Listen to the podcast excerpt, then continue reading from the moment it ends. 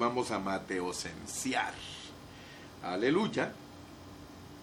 En el libro de Mateo, en casi todos los capítulos, el punto central es el reino. En casi todos sus 28 mm, capítulos, eh, el punto central es el reino. Siempre me aseguro de no cometer errores. Tenemos 28 capítulos. Amén. Ahora, el Evangelio de Juan, por otro lado, enfatiza la vida. Entonces notemos que los evangelios son diferentes. Eh, Mateo nos enfatiza el reino, Juan nos enfatiza la vida, eh, Marcos enfatiza el servicio y Lucas enfatiza la más alta moralidad del hombre, o sea, la humanidad en su eh, punto más elevado de moral. Si comparamos Mateo con Juan, nosotros vamos a ver esa diferencia. Juan se preocupa de la vida, mientras que Mateo se preocupa del reino. Y algo que debemos leer es que ninguno de los dos, ni Mateo ni Juan, cubren todo lo que el Señor Jesucristo hizo mientras estuvo aquí en la tierra. Vamos a leer dos pasajes para introducirnos. Leamos Juan 21, 25 y también Juan 20 del 30 al 31. Juan 21 y versículo 25. Solo lean, solo lean como dice.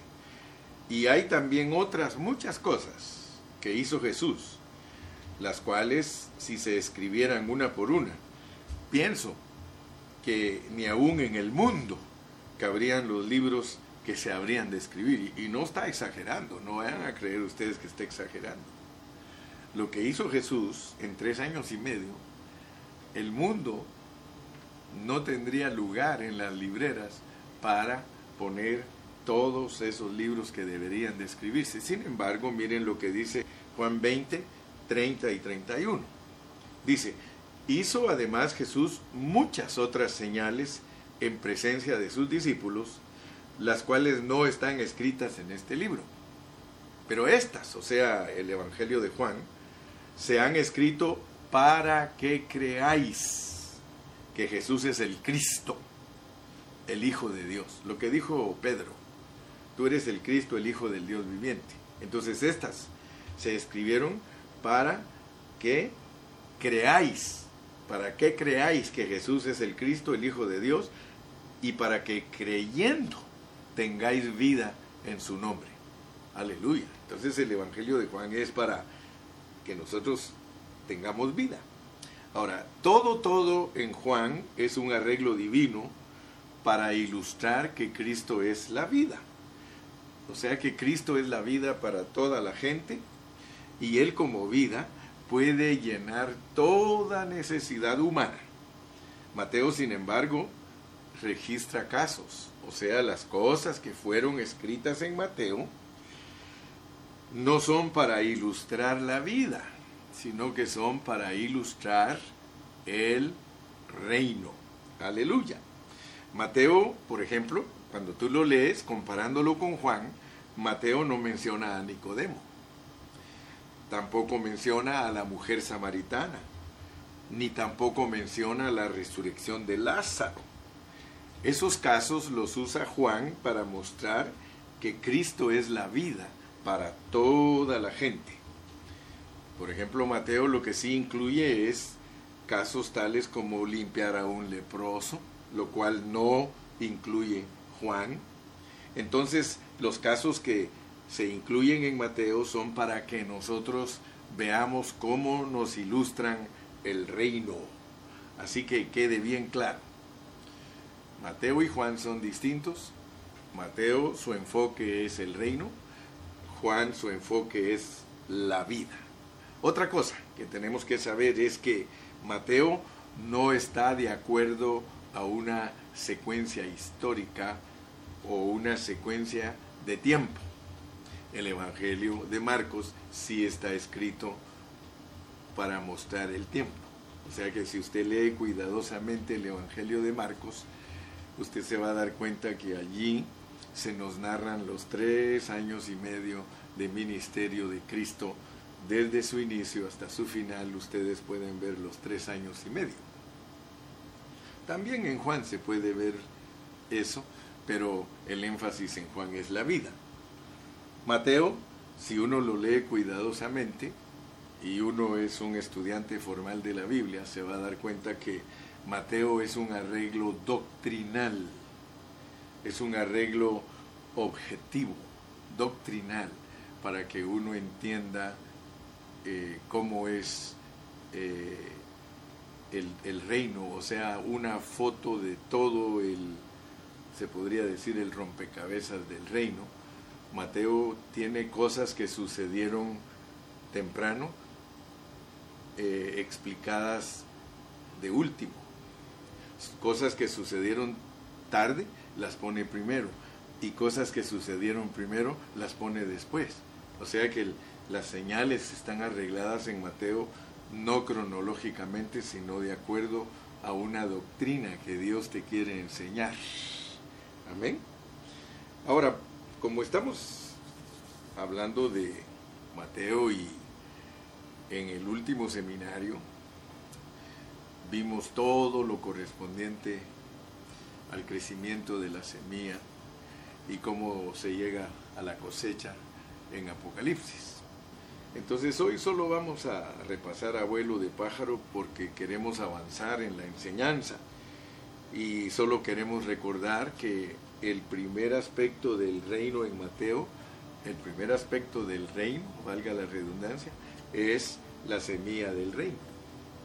O sea que eh, en, en el primer capítulo de Mateo se nos presenta al rey y el reino, al rey y el reino. El capítulo 1, cuando uno lo lee, ahí se da cuenta uno cómo vino Cristo a esta tierra, cómo Él nació como producto de 42 generaciones y por supuesto que eso debe impresionarnos mucho porque cuando llegamos al versículo 16 dice, y Jacob engendró a José, marido de María, de la cual nació Jesús, llamado el Cristo.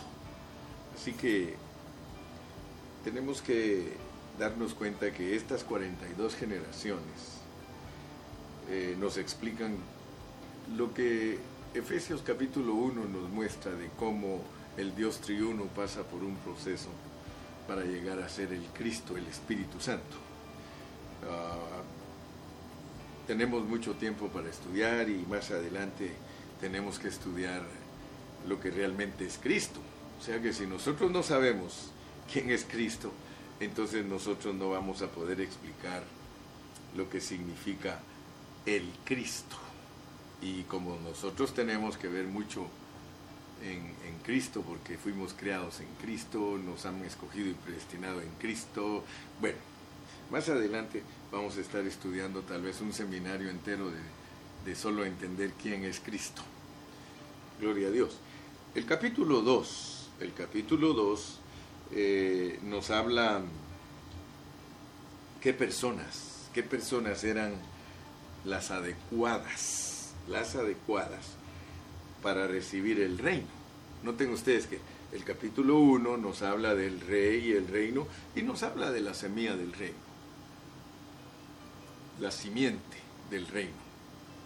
Pero cuando entramos al capítulo 2, los famosos magos, y a nosotros nos debe impresionar cuál es la gente que Dios escogió para que entienda el reino, porque hay muchos que creen que cualquiera puede entender el reino. No. El capítulo 2 nos muestra la clase de personas que recibirían el reino. Ahí en el capítulo 2 dice, cuando Jesús nació en Belén de Judea, en días del rey Herodes, vinieron del oriente a Jerusalén unos magos. Imagínense. Eh, gente que, que, no estaba en la religión, porque a los únicos que Dios los tenía en la religión, o, o volvieron religión lo de Dios, fue los judíos, los fariseos, sus maestros, los saduceos. Bueno, lo importante es entender que Mateo nos va a explicar despacio cómo funciona el reino. En el capítulo número 3 se nos muestra el principio del Evangelio, cómo apareció Juan el Bautista predicando arrepentidos porque el reino de los cielos se ha acercado. En el capítulo 4, ¿qué clase de gente va a llamar Dios para el reino? No vayamos a confundir que en el capítulo 2 es qué personas van a recibir el reino. En el capítulo número 4, qué clase de gente es la que Dios llama para que su reino se expanda. Notemos que a dónde los fue a buscar. Si nosotros hubiésemos existido en el tiempo de Jesús, y yo pienso que si yo hubiera sido Jesús, eh, y quería que mi enseñanza se expandiera por todas partes, eh, comenzando en Jerusalén, yo me iba a buscar predicadores al templo, ahí a donde estaban los sacerdotes, ahí donde estaban los que presentan las ofrendas.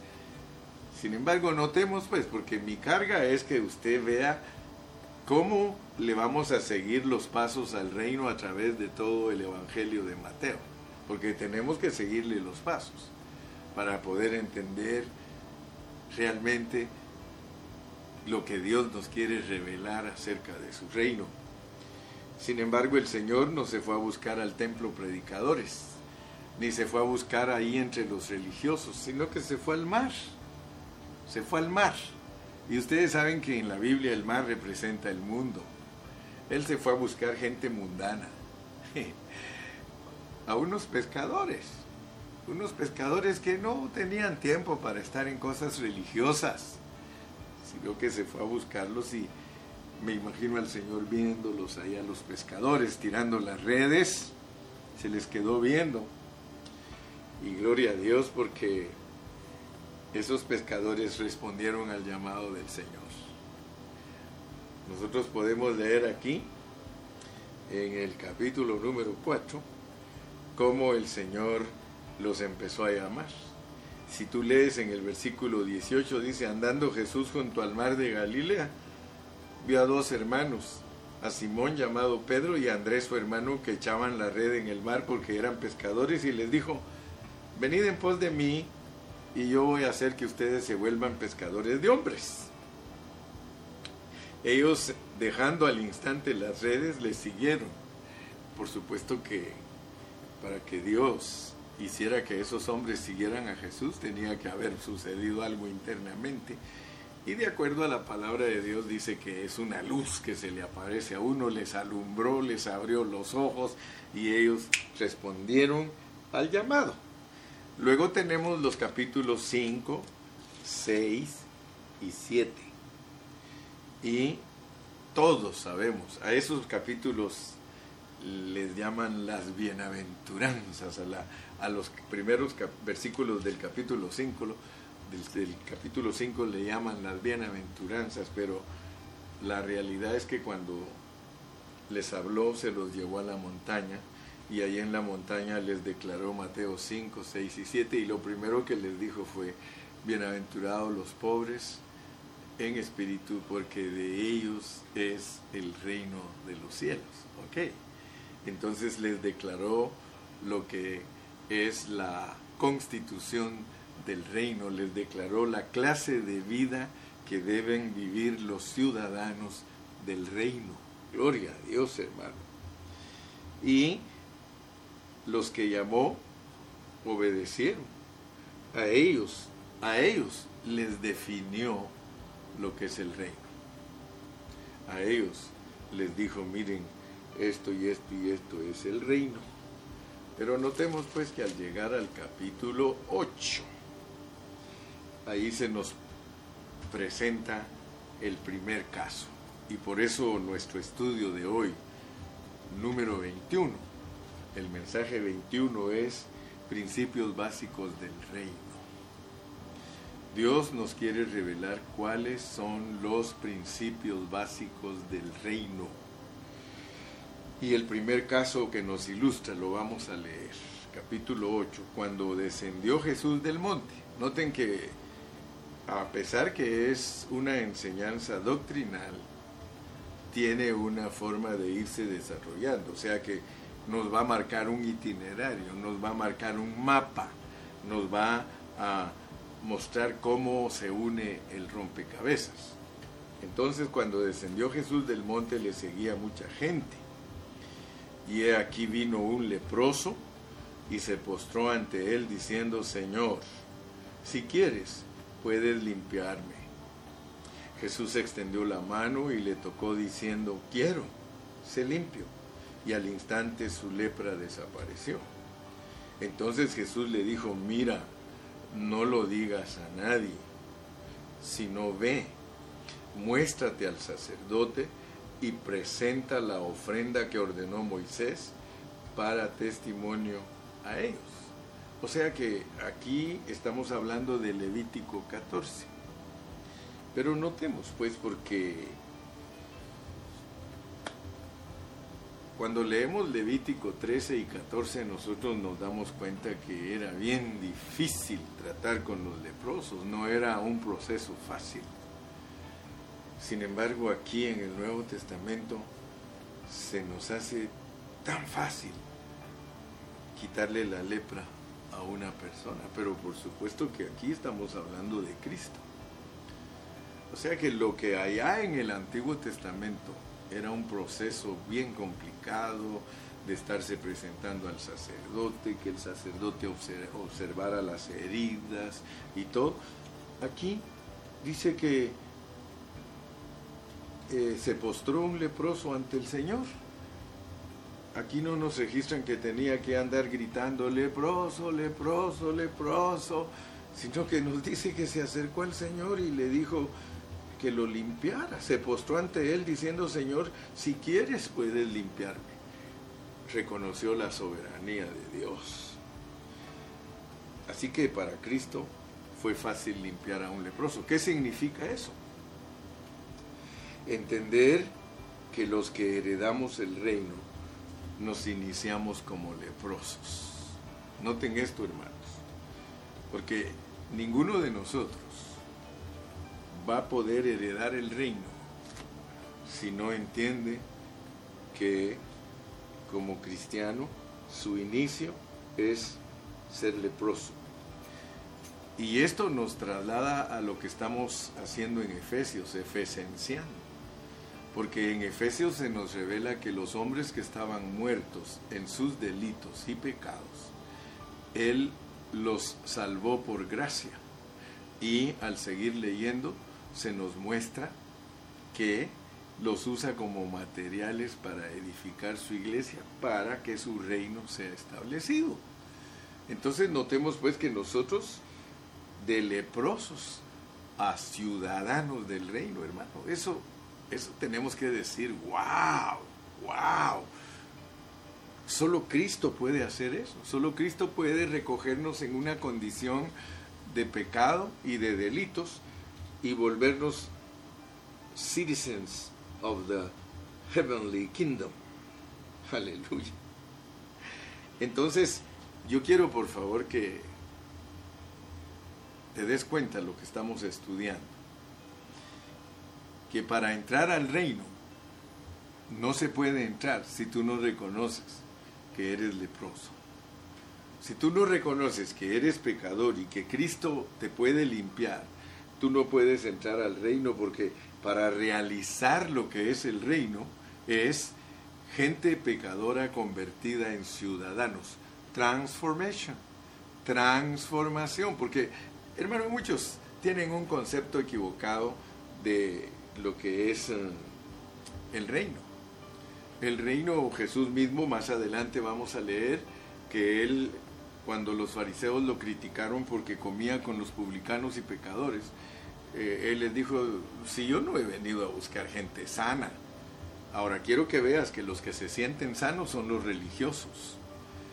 Si tú eres religioso, pues lógicamente te vas a sentir que eres sano y crees en tu mente que por eso vas a heredar el reino. Sin embargo, la realidad del reino es otra. La realidad del reino es que si tú no reconoces que Cristo te puede limpiar tu lepra, amén, y que solo Cristo por medio de su sangre puede limpiar tu lepra, porque allá en Levítico 14, 13 y 14, había que lavarse con agua y presentar ofrenda de sacrificio de animales para que el sacerdote pudiera observar la lepra. Sin embargo, aquí el Señor Jesucristo nos dice que nosotros podemos ser limpios por su sangre. O sea que Él nos puede dar su sangre para redimirnos y limpiarnos de nuestra condición pecaminosa y el agua que salió de su costado sirve para que seamos lavados, o sea que recibamos su vida. Leamos 1 Corintios capítulo 6, versículos del 9 al 11. Primera de Corintios capítulo 6, versículos del 9 al 11. Mira cómo dice en esos versículos. Dice, no sabéis que los injustos, y quiero que veas pues cómo son los leprosos y cómo pueden ser limpios.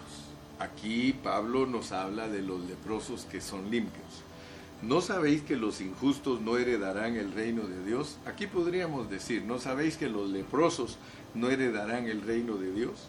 No erréis, ni los fornicarios, porque si somos fornicarios, somos leprosos, ni los idólatras, si somos idólatras, somos leprosos, ni los adúlteros, si somos adúlteros, somos leprosos ni los afeminados. Si somos afeminados, somos leprosos, ni los que se echan con varones. Así que todo eso representa la lepra.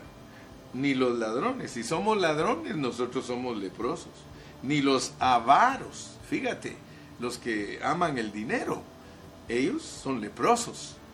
Ni los borrachos, el que todo el tiempo se está emborrachando, él es leproso ni los maldicientes, los que hablan malas palabras, son leprosos, ni los estafadores. Si tú engañas a tus hermanos, a tus amigos y los estafas, tú eres leproso. Ninguno de esos leprosos heredará el reino de Dios. Y esto erais algunos, mas ya habéis sido lavados. Lepra, lepra, la lepra había que lavarla, lavarla ya habéis sido santificados, ya habéis sido justificados en el nombre del Señor Jesús y por el Espíritu de nuestro Dios. Te das cuenta que el pensamiento del apóstol Pablo estaba centrado en los leprosos cuando escribió 1 Corintios 6. Ahora, el asunto, hermano, es de que nosotros ya venimos a Cristo y muchos seguimos en la condición de leprosos. Entonces, ¿cómo vamos a pretender heredar el reino? Entonces, el primer caso que nos ilustra el heredar el reino es reconocer que nosotros somos leprosos, pero no solamente reconocer que somos leprosos, sino pedirle a Dios que nos limpie de esa lepra, porque no va a ser real la experiencia nuestra de lo que está escribiendo el apóstol Pablo de decir, y esto erais algunos, si yo sigo mintiendo, si yo sigo fornicando, si tengo modales de mujer, porque muchos hermanos a veces se enojan cuando se les dice, hermano, actúe como hombre, usted no es mujer, hermano, Usted, su manera de mover sus manos, su manera de hablar, parece mujer. Usted es leproso, hermano, aunque tiene a Cristo en su corazón, pero usted no está experimentando lo que se requiere para entrar al reino de Dios, para entrar al reino de los cielos, para heredar el reino de Dios. Entonces, esto no es juguete, ni, ni es broma. Esto es una realidad, mi hermano. Yo estoy hablando realidades. Entonces, Aquí se nos indica que uno puede ser ciudadano del reino después de haber sido limpio de su lepra. Yo le oro a Dios, hermano, que Dios eh, nos haga partícipes de esta palabra, que la experimentemos, hermano. Que nosotros cuando leamos la palabra, nosotros la experimentemos. Pero no solo juzgues a los afeminados, no solo juzgues a los homosexuales. Hay, hay hermanos que son borrachos, hay hermanos que son borrachos, que son alcohólicos y que no han dejado de beber. Y todo el tiempo se están emborrachando. Emborracharse, hermano, es perder el sentido. Cuando tú ya pierdes el sentido y empiezas a hacer todas esas cosas que, que no convienen, es porque estás borracho. Y entonces no vas a heredar el reino. Acuérdate que lo hemos predicado. Yo no estoy escondiendo, yo no estoy escondiendo la realidad. Mira pues cómo te pone Mateo, cómo te ilustra Mateo. Por eso le llamamos principios básicos del reino. Primer principio básico del reino es que Dios te muestra que todos somos leprosos. Y cuando estudiamos Levítico, tú te acuerdas que yo estuve predicando de eso. Yo te prediqué de lo que le pasaba a los leprosos del Antiguo Testamento. Te recuerdas que te mostré con la palabra, ¿verdad? Con la palabra te mostré que eh, había que pasar un proceso para dejar de ser leprosos, ¿verdad? Entonces, eh, digámosle, Señor, yo quiero experimentar la verdadera vida del reino. Segundo, segundo caso, porque estos son casos, estos son casos que tenemos que ver de los principios básicos del reino. Son casos. Nos va a ilustrar con muchos casos cómo debemos nosotros vivir el reino, porque ya nos enseñó que la semilla fue sembrada dentro de nosotros. Ya nos enseñó que somos labranza y edificio implicando nuestra transformación. Pero puede ser que después que ya entendemos eso, todavía no hemos entendido el proceso de cómo Dios nos hace ciudadanos del reino.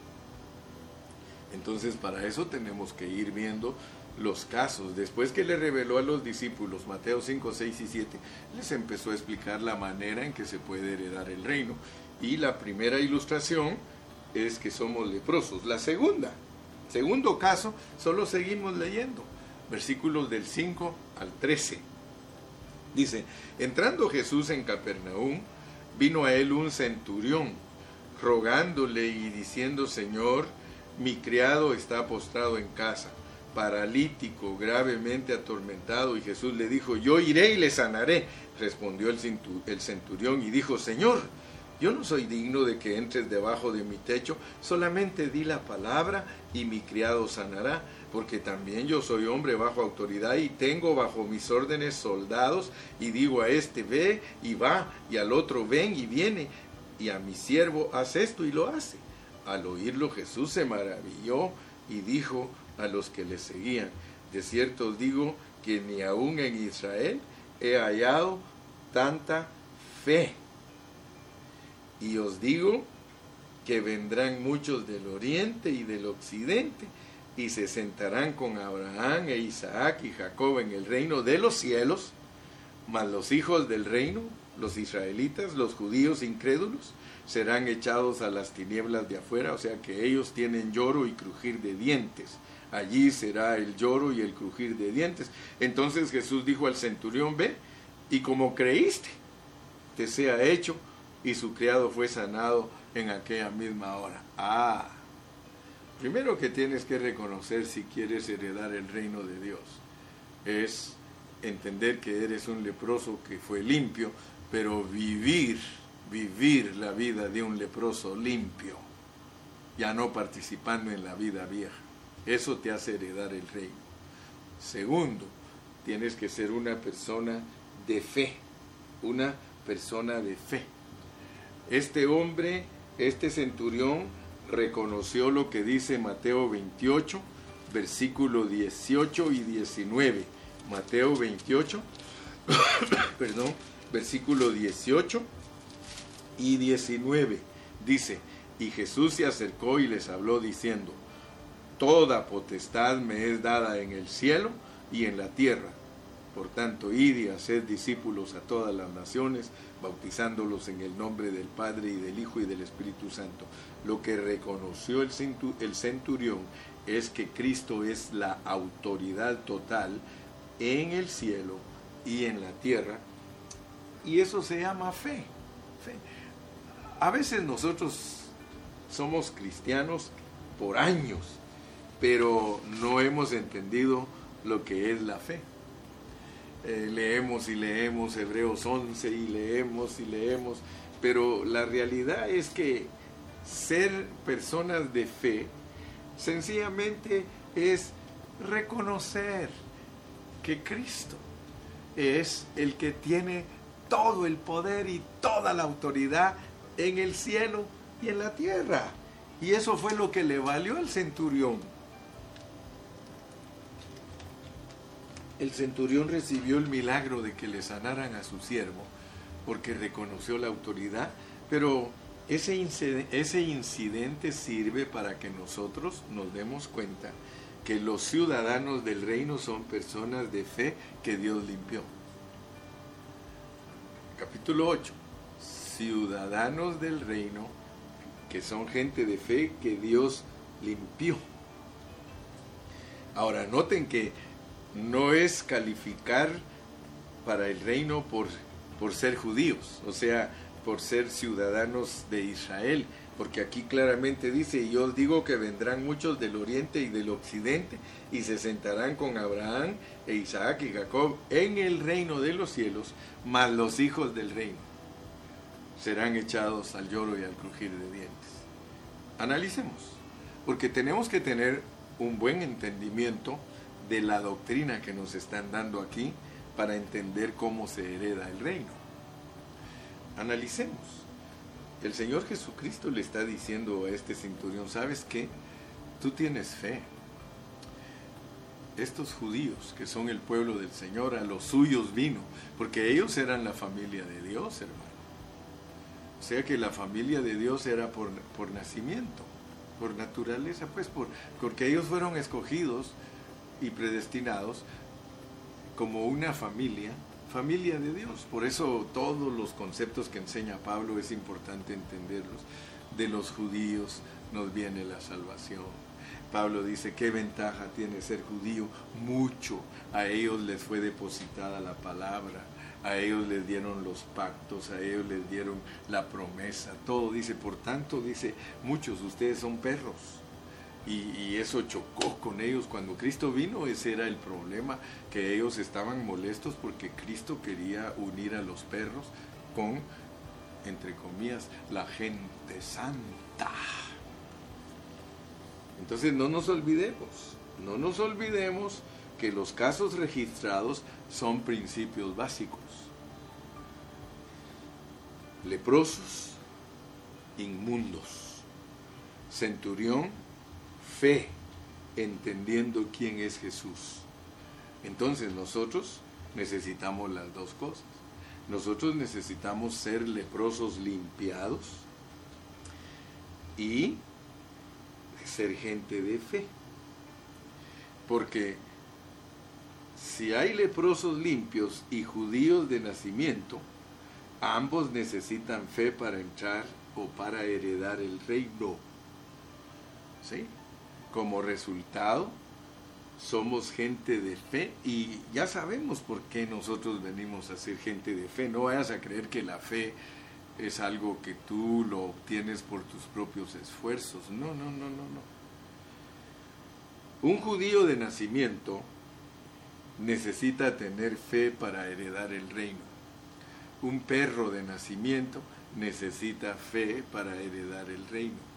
Ahora notemos pues, ¿cómo es que un perro puede venir a ser una persona que hereda el reino? Leamos Hechos 13:48. Hechos 13:48. Aquí está el versículo que nos muestra la realidad de cómo es que venimos a Cristo. Leamos Mateo, perdón, Hechos 13:48 dice, los gentiles, los perros, los perros oyendo esto, se regocijaban y glorificaban la palabra del Señor y creyeron, aquí está la fe, y creyeron todos los que estaban ordenados para vida eterna. Tú sabes entonces que para entender esto tenemos que ir a Efesios.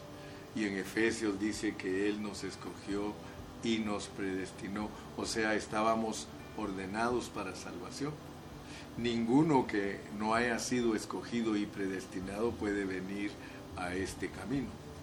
Tú estás en este rollo de ser cristiano porque Dios lo produjo desde antes que tú nacieras. ¿Y de dónde te vino la fe? De la predicación del Evangelio. Porque del oír la palabra viene la fe y entonces nosotros respondemos a esa predicación y resultamos creyendo todo lo que dice Dios. Entonces, mi amado hermano, mi amado hermano, yo quiero porque en este mensaje solo vamos a considerar tres casos y en los minutos que me quedan vamos a hablar del tercer caso. Primero, tenemos que reconocer que somos leprosos y que Dios ya nos limpió si queremos heredar el reino.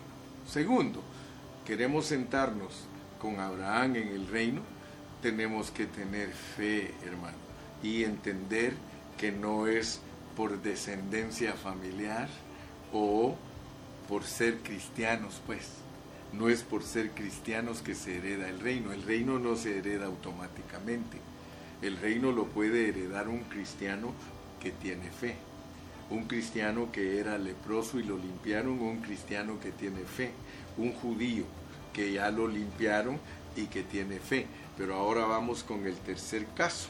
Vamos a Mateo capítulo 9 y versículo 9. Dice, pasando Jesús de allí, vio a un hombre llamado Mateo que estaba sentado al banco de los tributos públicos y le dijo, sígueme. Y se levantó y le siguió. Y aconteció que estando él sentado a la mesa en la casa, he aquí muchos publicanos y pecadores habían venido, se sentaron juntamente a la mesa con Jesús y sus discípulos. Cuando vieron los fariseos, dijeron a los discípulos, ¿por qué come vuestro maestro con los publicanos y pecadores? Al oír esto Jesús les dijo, los sanos no tienen necesidad de médico, sino los enfermos. Id pues y aprended qué significa misericordia quiero y no sacrificio, porque no he venido a llamar a justos, sino a pecadores al arrepentimiento. Mateo era un judío colectador de taxes.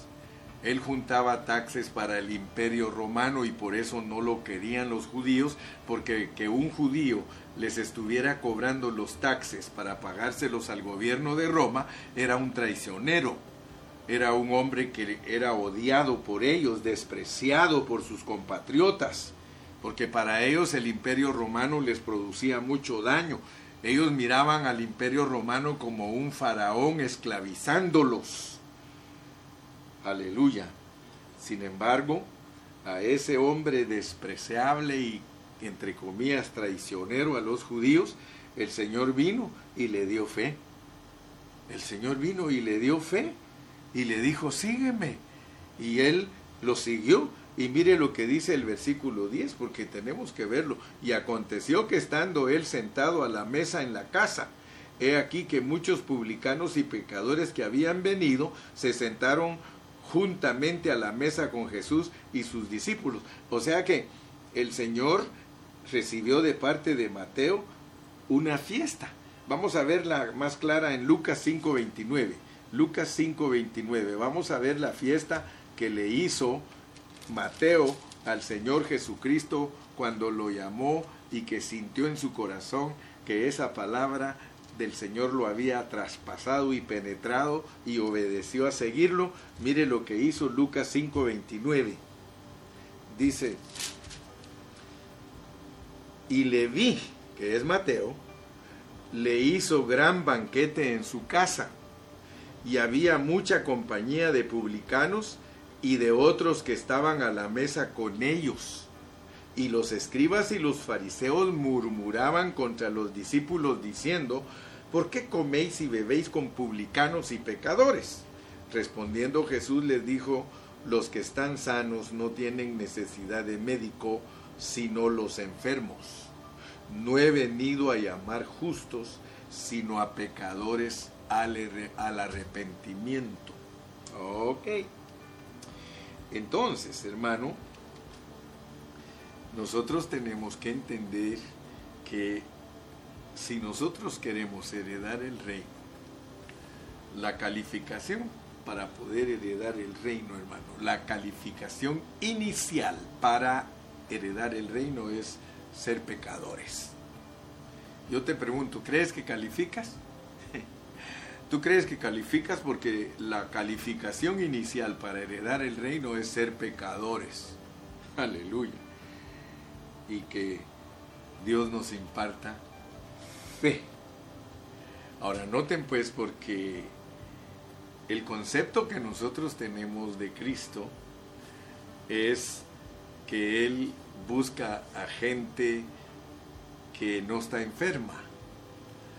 El Señor Jesucristo, vuelvo a repetirles, no se fue al templo a buscar fariseos para convertirlos. No se fue al templo a buscar sacerdotes para convertirlos. No. Él se fue a las plazas, él se fue al mar, él se fue a donde está la gente pecadora y empezó a llamarlos. Por eso nosotros los cristianos no debemos tener miedo de predicarle a los mundanos. A mí me da más miedo predicarle a los hermanos que son religiosos, porque los hermanos que son religiosos siempre los rechazan a uno.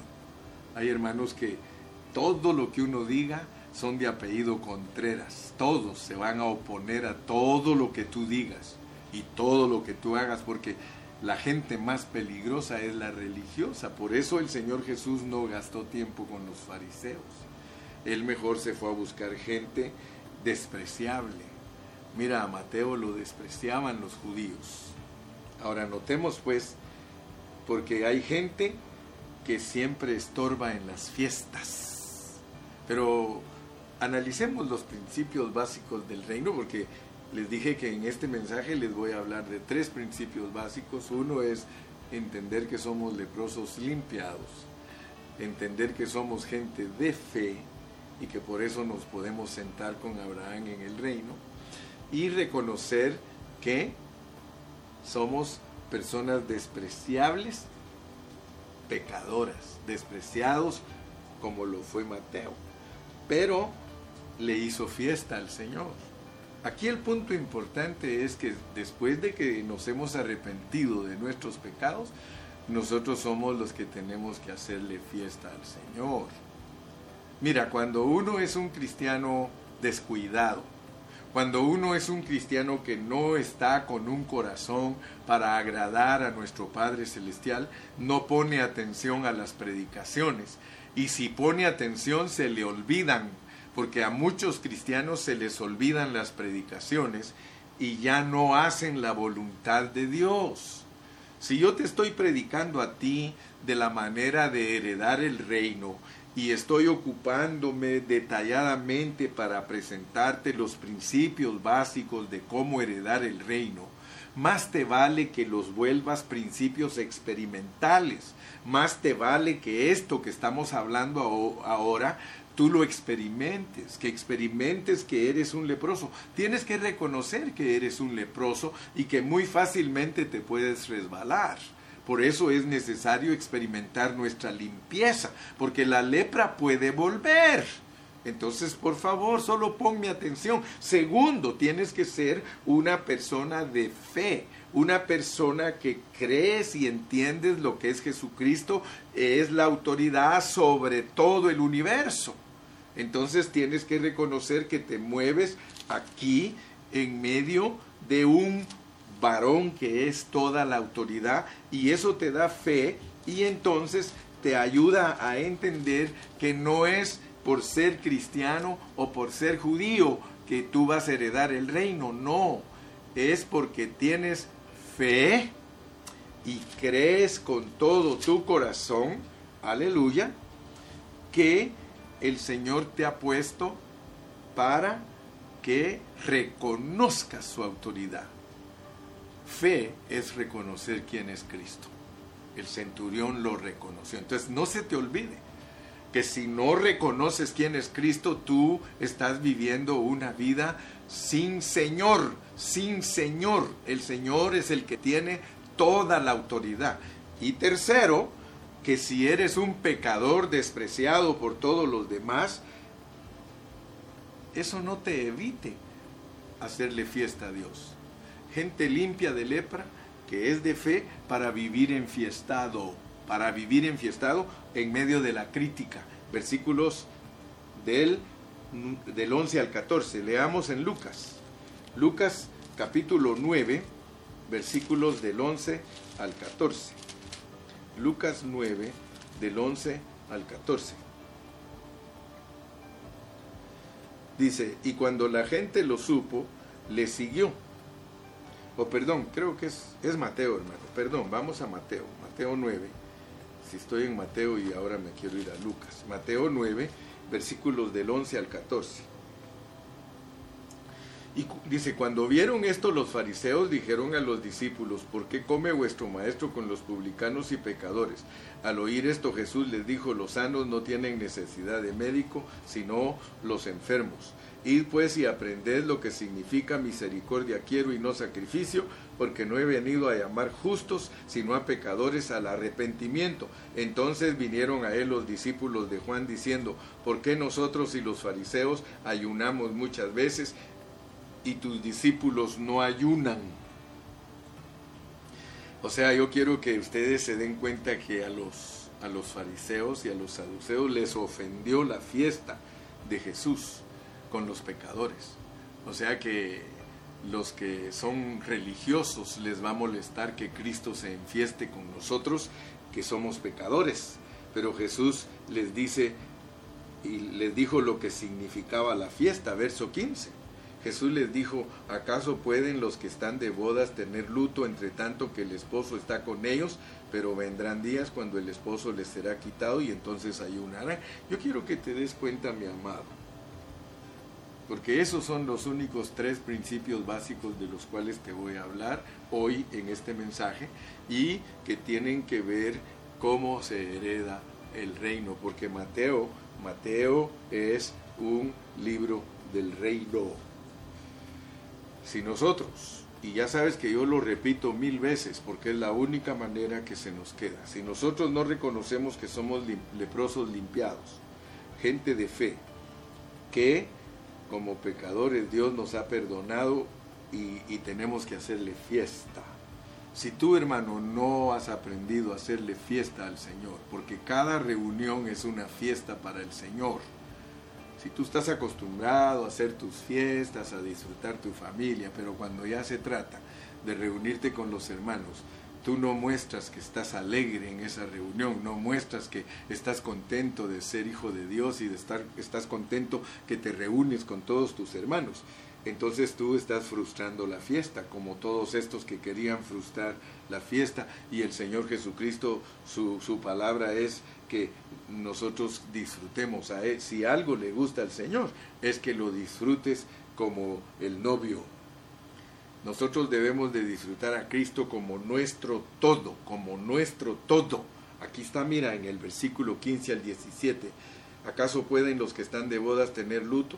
Verso 16, nadie poniendo, nadie pone remiendo de paño nuevo en vestido viejo, porque tal remiendo tira del vestido y se hace peor la rotura, ni echan vino nuevo en odres viejos, de otra manera los odres se rompen y el vino se derrama y los odres se pierden, pero echan el vino nuevo en odres nuevos y los, lo uno y lo otro se conservan juntamente. Te das cuenta que aquí el Señor te dice a ti, en la fiesta yo soy el novio, en la fiesta yo soy el vestido nuevo, en la fiesta yo soy el vino nuevo, en la fiesta yo soy el odre nuevo, ¿Qué te está diciendo el Señor? Que si nosotros queremos heredar el reino, aquí tenemos los tres primeros principios básicos. Reconocer que somos leprosos y ya nos limpió, pero experimentar nuestra limpieza. Segundo, experimentar nuestra fe para podernos sentar en el reino, porque solo la gente de fe va a estar en el reino, el que cree la palabra. Y tercero, vivir enfiestados, entendiendo que Cristo es nuestro todo y que fuera de Él no tenemos nada, pero dentro de Él lo tenemos toditito, toditito. Gloria a Dios. Dios te bendiga. Me voy a un descansito de 15 minutos y regreso con el segundo mensaje. God bless you.